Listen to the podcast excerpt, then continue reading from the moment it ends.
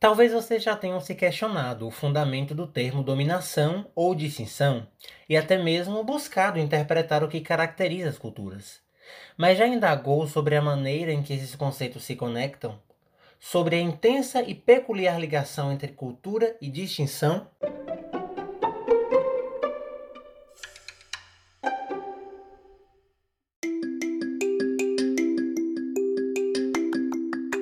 Da redação do Diário de Notícias, eu sou Elis. E eu sou Samuel. E hoje avançamos para o segundo episódio da nossa série de podcasts sobre o estudo das culturas. Hoje, conduzidos pela Sociologia da Cultura de Pierre Bourdieu. As contribuições de Patrice Bonnevitz no livro Primeiras Lições sobre a Sociologia de Pierre Bourdieu são muito mais do que um compilado de ideias, Elis. A princípio, devemos considerar que, a partir do sistema cultural de significações hierarquizadas, os dominantes garantem a sua dominação, ou seja, a cultura se faz instrumento móvel de lutas intergrupais e mantenedora de distanciamentos distintivos entre as classes. Interessa-nos aqui, eles expor os recursos pelos quais os dominados participam da aceitação de sua dominação. Para tanto, a analítica de práticas culturais é importante, inclusive, para denominar cultura dominante. Como assim, Samuel? Isso quer dizer que uma cultura domina as outras? Na verdade, Alice, o sociólogo é categórico ao afirmar que a cultura possui acepções diversas. Em seu sentido antropológico, o conceito de cultura do autor é semelhante ao citado pelo antropólogo Roberto da Mata em seu texto Você tem cultura? Ao denominá-la como um mapa, um receituário, um código através do qual as pessoas de um dado grupo pensam, classificam, estudam e modificam o mundo e a si mesmas.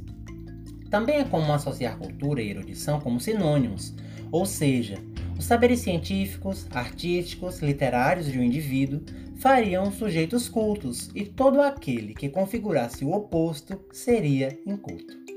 O maior questionamento aqui, Elis, é das suas relações com a cultura de massa, ou seja, o conjunto de conhecimentos e valores veiculados aos chamados mass media, ou meios de comunicação de massa, como a televisão, a indústria cultural, etc. Já no sentido sociológico, a cultura é o conjunto de valores, normas e práticas adquiridos e compartilhados por uma coletividade, ou seja, integra a cultura erudita, mas não a reduz às chamadas práticas nobres intelectuais. Então, haveria uma lógica de produção cultural, Samuel? Sem dúvidas, Elis, que passa inclusive pela autonomização do campo cultural, ou seja, este funciona como um mercado baseado na sua oferta e procura. A produção dos códigos e universos simbólicos são organizados em sistemas culturais diferentes, e à medida em que se desenvolvem, que se constituem, esse universo simbólico adquire autonomia, ao ponto de permitir estruturar relações sociais. De maneira similar, Elisa, a escritora brasileira Marilena Chauí explicita no livro Convite à Filosofia que o surgimento da cultura se dá justamente com a separação homem-natureza e que a responsável por isso é a criação da ordem simbólica da lei, uma vez que a preceituaria, em suas palavras, a afirmação de que os humanos são capazes de criar uma ordem de existência que não é simplesmente natural, ou seja, da mesma forma que os universos simbólicos estruturam relações, a ordem simbólica da lei descrita por Chauí também a faz. Ou seja, a cultura é um construto de normas, de perspectivas e de maneiras de descrever e compreender o mundo.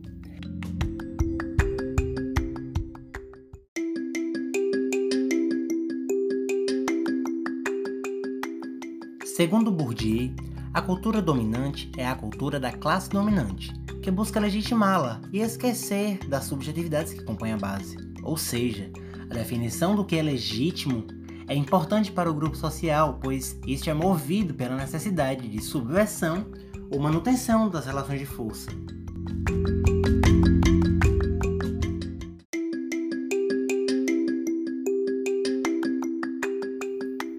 Justamente na vontade de distinguir-se dos demais indivíduos e criar uma identidade que ocorre o funcionamento do espaço social.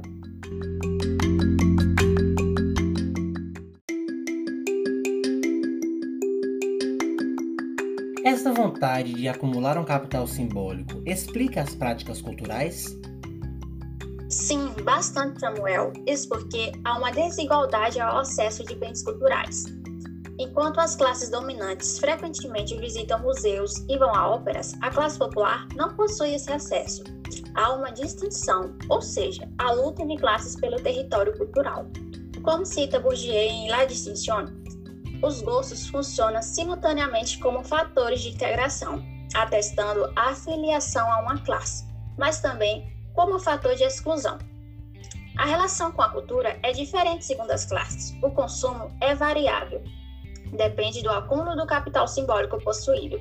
Assim, a classe dominante tende de manter uma estratégia de distinção. Dessa forma, ela impõe ao resto da sociedade o bom gosto, transformando-a em um valor incontestável. Então sabemos que a posição da hierarquia social corresponde a cada cultura específica. Mas alguma instituição reproduz essa hierarquia social? Sim, Samuel.